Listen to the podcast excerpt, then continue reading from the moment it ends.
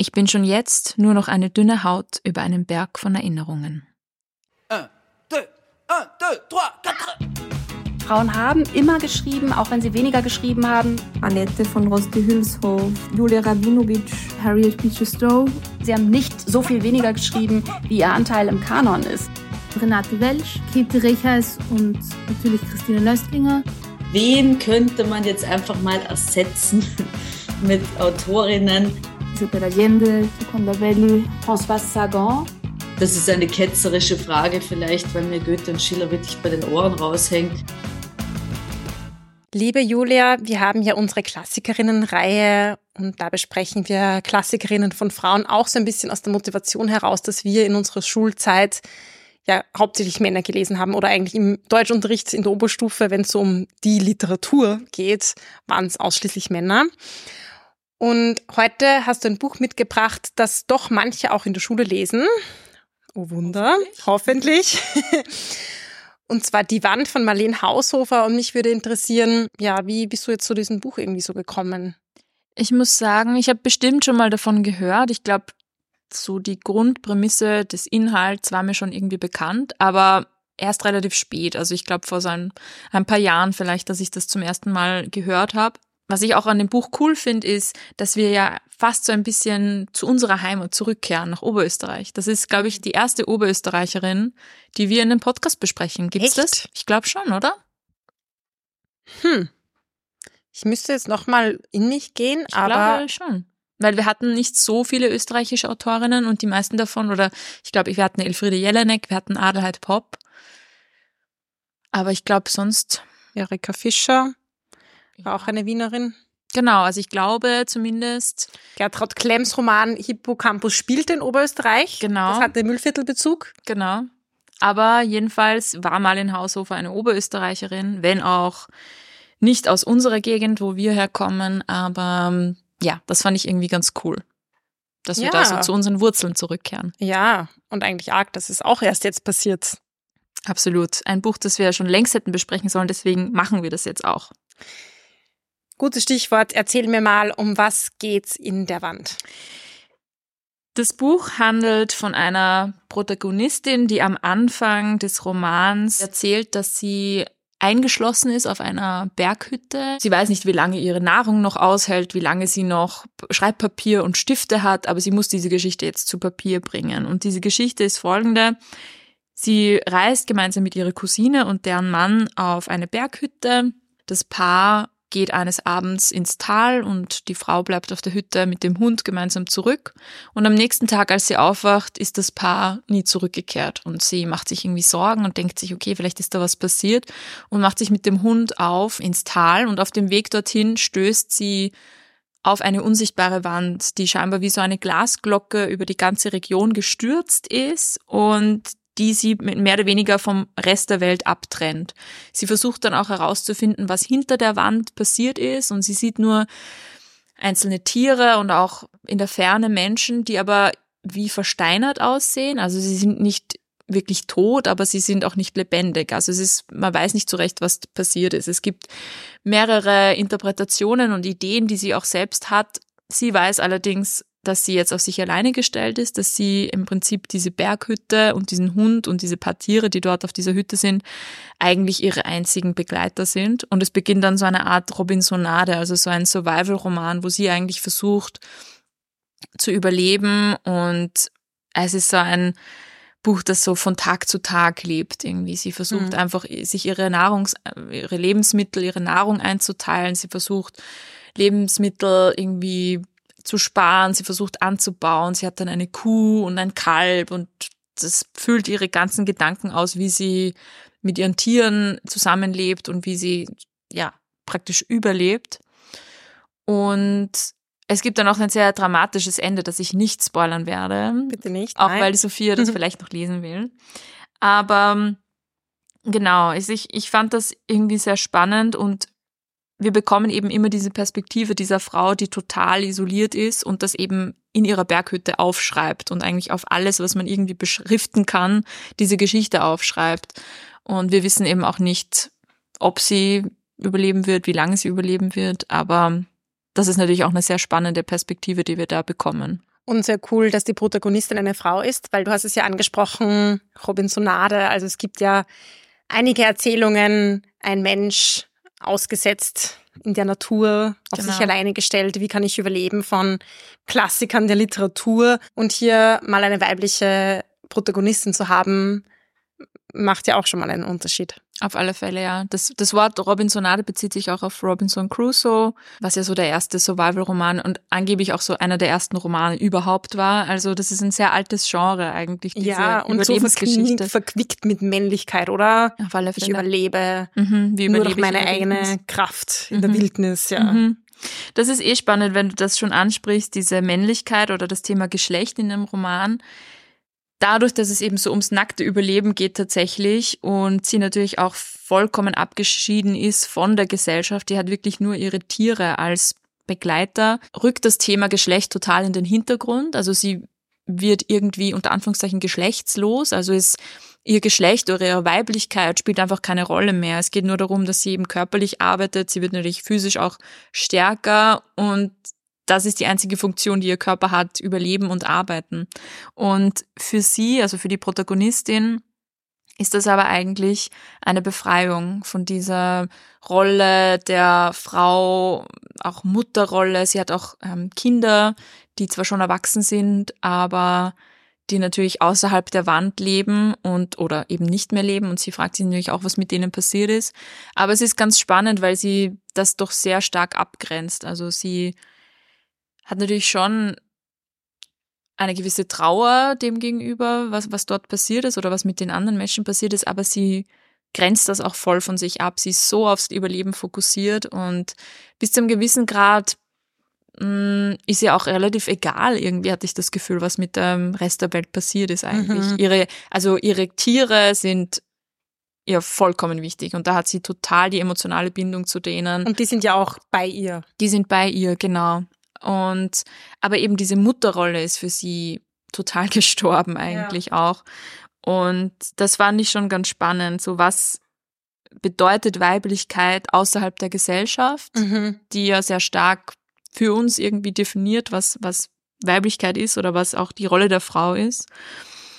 Und ja, auch natürlich wird das halt sehr auf ihre Biologie reduziert. Aber wie gesagt, ihren Tieren ist egal, was sie für ein Geschlecht Ja. hat.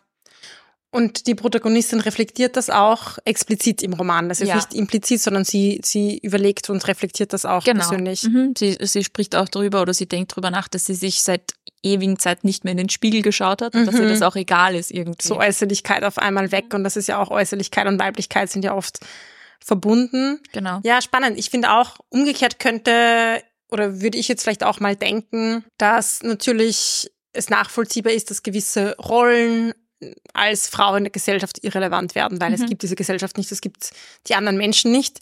Deswegen tritt es auch total in den Hintergrund. Gleichzeitig ist sie ja so auf sich selbst und auf ihren Körper zurückgeworfen. Das heißt, körperliche Aspekte, die sie damit verbindet, könnten ja dadurch umso stärker in den Vordergrund treten. Mhm. Ich glaube, dadurch, dass Weiblichkeit so wenig mit körperlicher Kraft assoziiert wird, was aber für sie besonders wichtig ist, die körperliche Ja. Kraft, entfernt sie sich so von der Weiblichkeit, weil sie eher zu dieser, ich sag mal, Funktion des Körpers als Arbeitsmaschine Mhm. irgendwie gelangt. Und das hat mit Weiblichkeit halt, oder mit diesen traditionellen Vorstellungen von Weiblichkeit sehr wenig zu tun. Ah, ja. Deswegen fühlt sie sich nicht mehr so als Frau. Ah ja. Sie fühlt sich aber auch nicht als Mann, weil, ja, was hat das jetzt mit ihr zu tun? Aber das ist, hat eben gar nichts miteinander zu tun, diese, Mhm. diese Weiblichkeit und diese körperliche Kraft für sie zumindest. Ja. Was wir natürlich heutzutage anders reflektieren würden. Aber das Buch ist 1963 erschienen, also da spielen natürlich noch ganz andere Vorstellungen von Weiblichkeit eine Rolle. Ja, ich finde es spannend zu fragen, was, was bleibt denn übrig, wenn die Gesellschaft irgendwie weg ist? Wenn ich jetzt so an Eskapismus prinzipiell denke, für manche Leute ist es fernab der Gesellschaft zu leben oder diese Vorstellung oder diese Tatsache, vielleicht in irgendeiner Hütte im Wald zu leben, das mal ganz äh, salopp formuliert, eine Befreiung und für manche ist die größte äh, Gefangenschaft. Mhm, genau, also diese, dieser Widerspruch irgendwie, der kommt schon auch im Buch vor. Das fand ich ganz, ganz spannend eigentlich. Ansonsten würde ich sagen, dass die Sprache auch sehr geradlinig ist, auch sehr schonungslos, sehr persönlich. Ich finde, man wird gleich sehr hineingezogen in diese Perspektive. Es hat mich schon sehr beeindruckt irgendwie, aber gleichzeitig muss ich auch sagen, dass dieser ständige Fokus auf die Tiere, auf dieses ländliche Leben, das äh, hat mich jetzt äh, fast 300 Seiten lang hat mich das nicht interessiert, muss ich auch sagen. Also es gab Längern für dich. Absolut. Also ist es spannender, wenn man sich so ein bisschen für Prepper-Dasein interessiert? Ja, also es, es war auf alle Fälle spannend. Also es war sehr plot-driven. Also ich finde, es hat, man, es, es, es ging die ganze Zeit weiter. Natürlich, weil jedes Jahr wieder dieselbe Frage kommt, okay, wie, äh, weiß ich nicht, wie, wie kriege ich das Heu für den Stier in den Stall und soll ich die, soll ich den Stall vergrößern und was mache ich mit dem Stier, wenn? Also es ist die ganze Zeit, die Handlung treibt die ganze Zeit vorwärts, aber es ist persönlich für mich jetzt nicht so das Thema, was mich so interessiert, muss ich sagen. Deswegen fand ich das Buch hatte schon seine Längen für mich, aber ich kenne sehr viele Leute und äh, absolut verdient, die, die das Buch sehr, sehr, sehr mögen. Und genau, ich glaube, es ist auch einfach so ein bisschen das persönliche Interesse, das da reinkommt. Und ich fand es trotzdem eben auch sehr spannend zu mhm. lesen. Und wieso denkst du, dass es gerade dieses Buch als eines der wenigen Bücher von Frauen doch in Österreich in viele Deutschklassen schafft?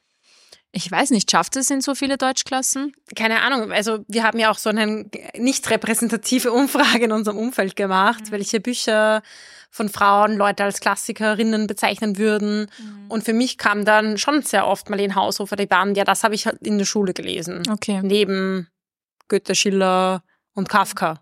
Also ich kenne niemanden, der das in der Schule okay. gelesen hat. Mhm. Ja. Gut. Ja, also ich kann es nicht sagen. Ich denke mir, wenn du mich jetzt fragst, warum würde ich es als Klassikerin beschreiben?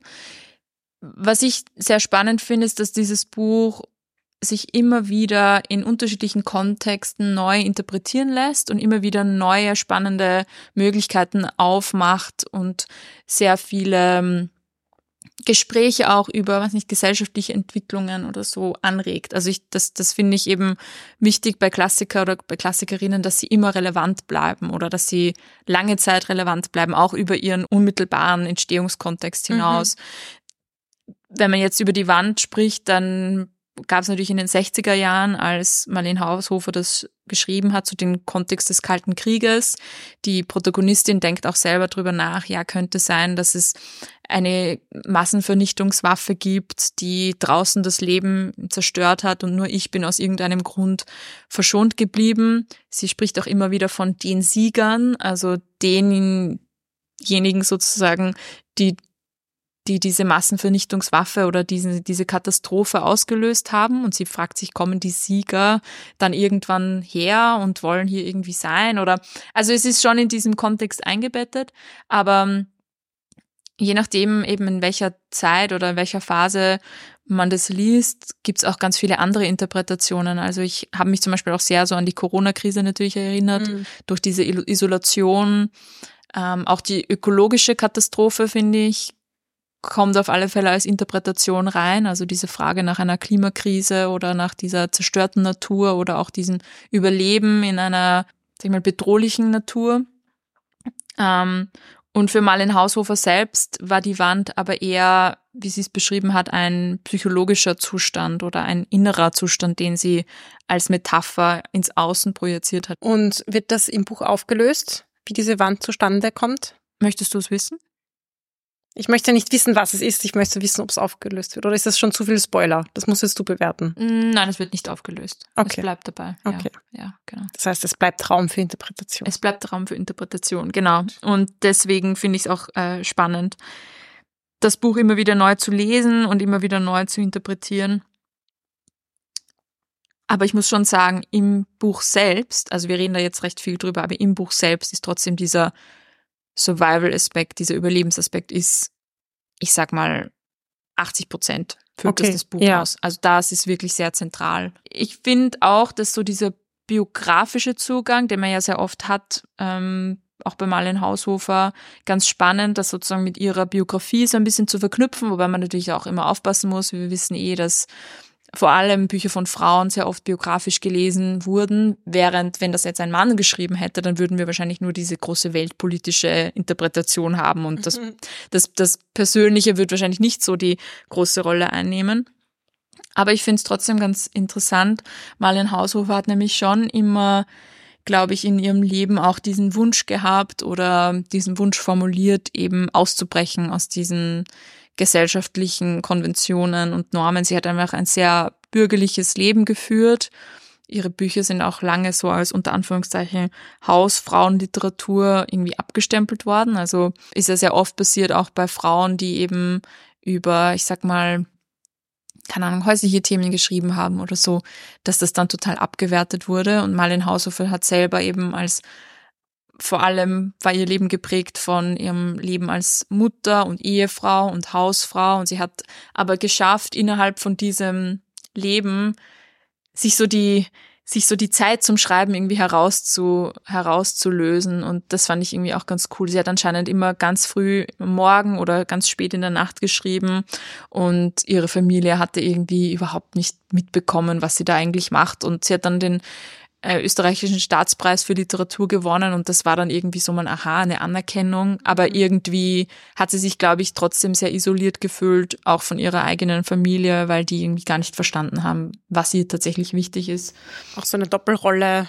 Ich als Mutter und Hausfrau und ich als mhm. Autorin. Genau. Und wenn man das ein bisschen so biografisch interpretieren möchte, dann kann man sich natürlich vorstellen, dass die Idee, all diese Verpflichtungen zurückzulassen und einfach nur im Wald zu leben, ja, sehr verlockend war und ist. Mhm. Sie hat zum Beispiel sich von ihrem Mann scheiden lassen, hat das aber niemandem gesagt, also die Kinder wussten das anscheinend nicht und sie haben weiter zusammen gelebt und weil man anscheinend auch sozusagen in der Stadt, in der sie gelebt hat, in Steyr, das irgendwie verpönt war, sich scheiden zu lassen, haben sie irgendwann auch wieder geheiratet. Also okay.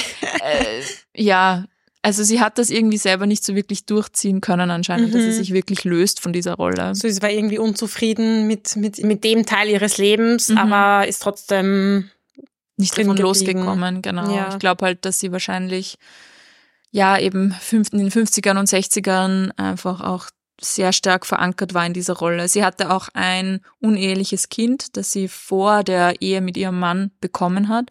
Und das hat sie vollkommen vor ihren Eltern versteckt. Sie hat das Kind dann bekommen und hat es dann später in ihre Ehe mitgenommen. Ihr Ehemann hat es dann akzeptiert und hat den, den Sohn sozusagen, den unehelichen Sohn auch angenommen.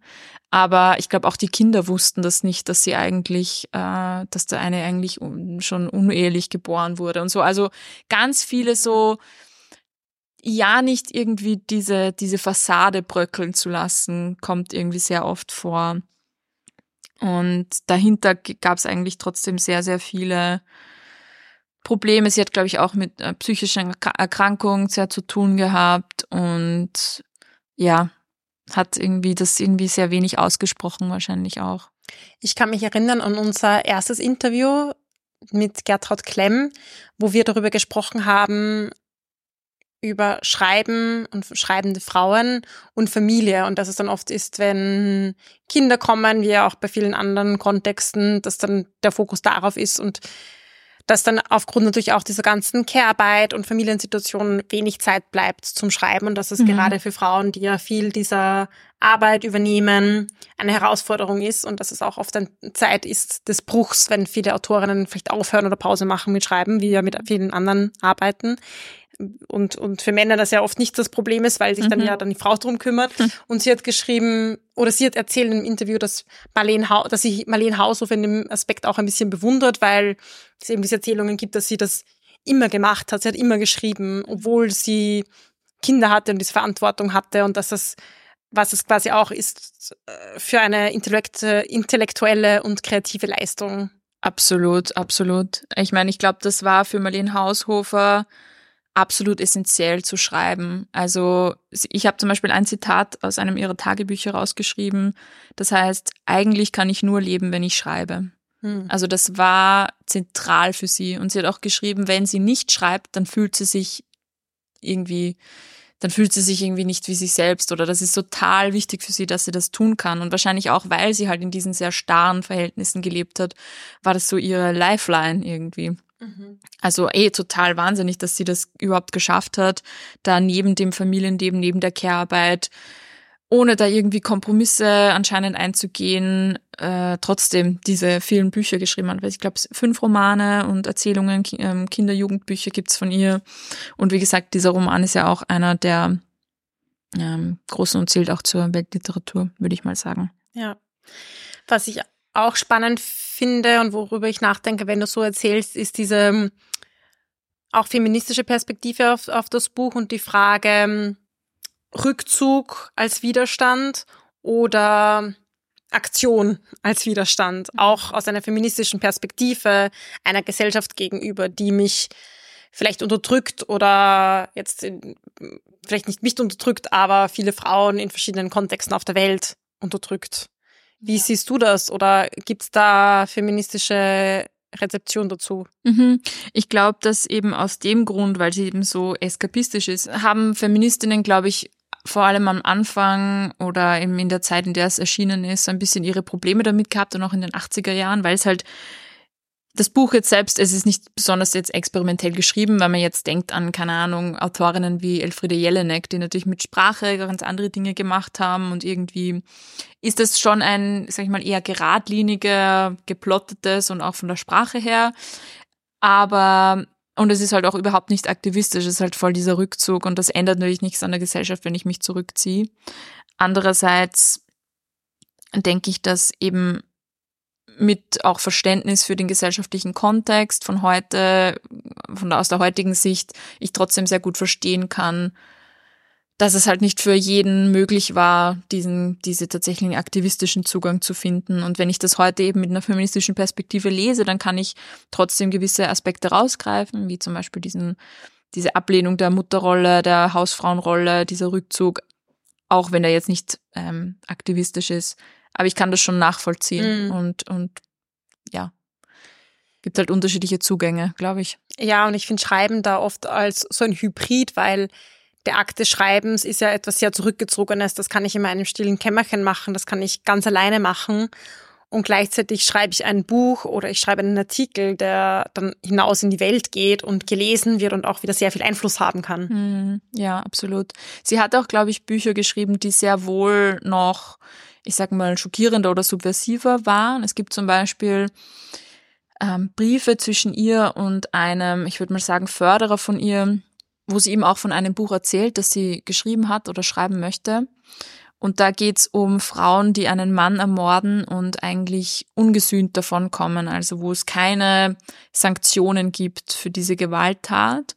Und dieser Förderer von ihr, Hans Weigel, hat ihr dann abgeraten, das zu publizieren, okay. weil das zu schockierend war. Und das Buch ist auch verschollen. Also oh, schade. wir wissen davon nichts. Also sie hat schon sehr drastische Geschichten auch geschrieben Manche Dinge waren halt vielleicht, da war die, die Welt halt vielleicht noch nicht reif dafür. Jeder hat so seinen anderen Zugang. Und ich glaube. Ja, absolut. Das ist auch beides gerade in einer Gesellschaft, in der sie es ja nicht leicht hatte als Frau mit einem sehr restriktiven Rollenbild, kann man sowieso niemandem einen Vorwurf machen, finde ich, warum, keine Ahnung. Bist du jetzt nicht auf die Straße gegangen für den Rechte oder so? ja, ich finde, ja. sie hat ja geschrieben und viel, viel hinterlassen. Ich finde es einfach eine interessante Frage auch, auch aktuell in verschiedenen Kontexten, sei es jetzt im feministischen Kontext, aber auch angesichts von Klimaaktivismus oder einer ökologischen Krise, wo es ja auch verschiedene Antworten drauf gibt, sei es jetzt mhm. Aktivismus oder sei es jetzt Rückzug und eine andere Lebensweise ausprobieren, mhm. also zum Beispiel ja ökologisch zu leben, aber dafür jetzt eher getrennter von der Mainstream-Gesellschaft. Mm, das stimmt. Da gibt es verschiedene Antworten wahrscheinlich. Ja, und ich denke mal, aus einer feministischen Perspektive ist natürlich das eine so die Berechtigung, so mit einer Situation umzugehen, wie man es schafft, umzugehen. Und natürlich die Metafrage, was, was bringt uns als Gesellschaft vorwärts, ohne zu sagen, jeder ist verpflichtet, das dann zu tun. Mm. Und ich denke, ich habe mir auch viele Feministinnen gesagt, okay, es braucht immer die die Gemeinschaft und die Solidarität unter den Feministinnen, mhm. was einem vielleicht persönlich stützen und stärken kann und auch gesellschaftlich weiterbringt, gemeinsam an etwas zu arbeiten. Heute wollen wir euch einen weiteren Podcast ans Herz legen. Und zwar Irgendwas mit EU. Das ist ein Podcast, der beschäftigt sich mit Fragen rund um die Europäische Union. Was bringt überhaupt die Europäische Union und welche Europaabgeordneten gibt's, die meine Interessen im Europäischen Parlament vertreten? Auf alle Fälle etwas, wo wir uns auch selber ein bisschen informieren müssen, denn die EU-Wahl steht auch wieder an. Ja, nächster Juni. Seid bereit. Wenn ihr euch denkt, ui, ui, ich weiß eigentlich gar nicht so viel drüber, dann das ist der Zeitpunkt und der Ort, wie ihr euch informieren könnt. Irgendwas mit EU ist jedenfalls ein super spannender Podcast, den wir euch auch ans Herz legen können. Er wurde vom Europäischen Parlament im Rahmen der Kampagne Gemeinsam für EU gestartet, konzipiert und produziert von unter anderem Oh Wow Podcasts. Und es spricht die EU-Aktivistin Nini Ziklauri, produziert auch gemeinsam mit Katharina Pacher vom EU-Parlament. Und was das Buch jetzt auch noch so ein bisschen ins Jetzt holt, fand ich auch ganz spannend. Also die Ausgabe, die ich habe, ist von 2020 von Ullstein. Ullstein hat auch die Rechte an den Marlen Haushofer Büchern. Und das Jahr 2020 wäre eigentlich das Marlen Haushofer Jahr gewesen oder war das Marlen Haushofer Jahr, weil es ihr hundertstes Geburtsjahr und äh, auch der 50. Todestag war im Jahr 2020. Und die Marlen Haushofer Biografin Daniela Striegel hat sich zum Beispiel recht kritisch geäußert, auch dem Ulstein Verlag gegenüber, dass mehr oder weniger versäumt wurde, das Jahr ordentlich zu begehen und zu feiern. Sie hat auch kritisiert, dass es zum Beispiel keine vollständige Werkausgabe gibt von Marlen Haushofer und eben auch, wenn wir jetzt mal das Buch, weil wir haben es gerade da liegen, anschauen, so ein bisschen die Covergestaltung, die halt so sehr auf, also die schreit fast Frauenroman. Ich meine, ich muss sagen, ich finde es ästhetisch sehr ansprechend. Das ist so ein weich gezeichnetes, unscharfes Frauenporträt in so Grüntönen und drüber steht die Wand. Also ich finde es ästhetisch ansprechend, aber ich muss schon sagen, es hat überhaupt nichts mit dem Inhalt zu tun. Es wirkt sehr bieder und hat gar nichts eigentlich mit dieser ziemlich harten Überlebensgeschichte zu tun. Ja, und eine, ich meine, eine Person, die jetzt Wochen, Monate, vielleicht sogar Jahre lang in den Bergen ausgesetzt ist, hat sicher keine schicke Hochsteckfrisur und einen weißen Kragenbluse an. Das ist ein bisschen absurd. Das stimmt. Und das hat sie eben auch kritisiert, dass das so ein bisschen in das Klischee von unter Anführungszeichen Frauenliteratur rein geht, was dem, was Marlen Haushofer ja überhaupt nicht gerecht wird. Und ich glaube, da ist eben auch die Frage, wie wir heutzutage mit Marlen Haushofers Büchern und auch mit ihrem, mit ihrem Werk umgehen. Und ich habe aber das Gefühl, dass es durchaus so ein bisschen ein, ein Revival gibt. Also ich glaube, sehr viele Feministinnen heute auch lesen die Wand und nicht nur Feministinnen, sondern genau, ich würde auch auf alle Fälle empfehlen, das Buch in der Schule zu lesen. Ich glaube, ähm, gerade österreichische Literatur mh, mm, von solchen Kaliber gehört schon in den Schulkanon. Ja. An was ist Marlene Haushoff eigentlich gestorben? Weil sie ist ja dann mit 50 gestorben, wenn ich das genau. jetzt richtig ausgerechnet sie, habe. Ähm, sie hatte Krebs und ist mit 50 Jahren oder knapp 50 Jahren gestorben. Also ja, hatte leider kein sehr langes Leben. Aufgewachsen ist sie übrigens in Frauenstein in Oberösterreich und das ist so diese schöne ländliche Bergkulisse. Also ich glaube, das war für sie auch so ein Rückzugsort oder vielleicht auch in, in ihrer Erinnerung so ein Weg zurück in diese idyllische Landschaft. Ähm, ich glaube, da hat sie so doch eine große Verbindung dazu gefühlt. Hm. Ja. Also ich kann es auch auf alle Fälle empfehlen, lest es auf alle Fälle. Es ist, wie gesagt, nicht mein allergrößter Favorite, aber ich fand es auf alle Fälle spannend zu lesen und auf alle Fälle ein Buch, das ich im Kanon verankern würde. Deswegen Klassikerinnen pur. Super, danke fürs Vorbereiten und fürs Mitnehmen.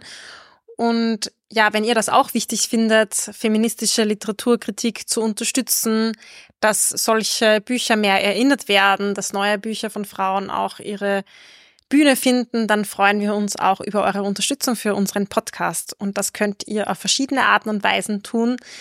Neuerdings auch über Steady. Da könnt ihr uns monatlich unterstützen, eine Mitgliedschaft kaufen und bekommt auch Special Goodies dafür. Also ihr könnt nachschauen auf www.steadyhq.com slash die Buchpodcast und eine Mitgliedschaft kaufen und natürlich uns Sternchen geben auf diversen Plattformen, uns folgen auf Social Media und wir freuen uns immer über weitere Klassikerinnen-Tipps.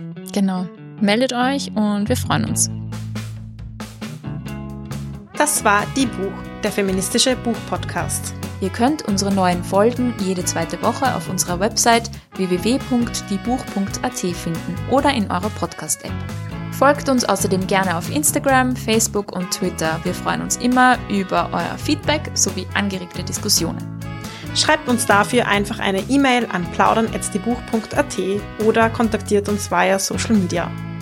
Ein großer Dank gilt zum Schluss noch der Zirkusband, die uns ihre tolle Musik zur Verfügung stellt.